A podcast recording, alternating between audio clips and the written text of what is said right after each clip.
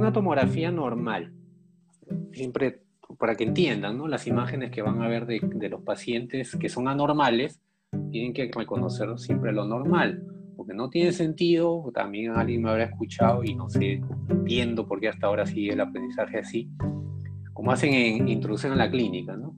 Cómo aprenden a examinar, se van paseando por los hospitales, hay soplos, hay soplos, este, hay este, crépitos, hay crépitos, y van paseando detrás del, del tutor siempre, buscando hallazgos.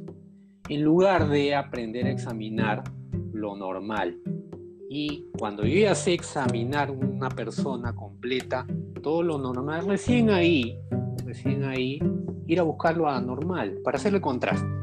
Y ahí se me queda mejor la, el aprendizaje. Entonces acá tenemos que ver lo normal primero.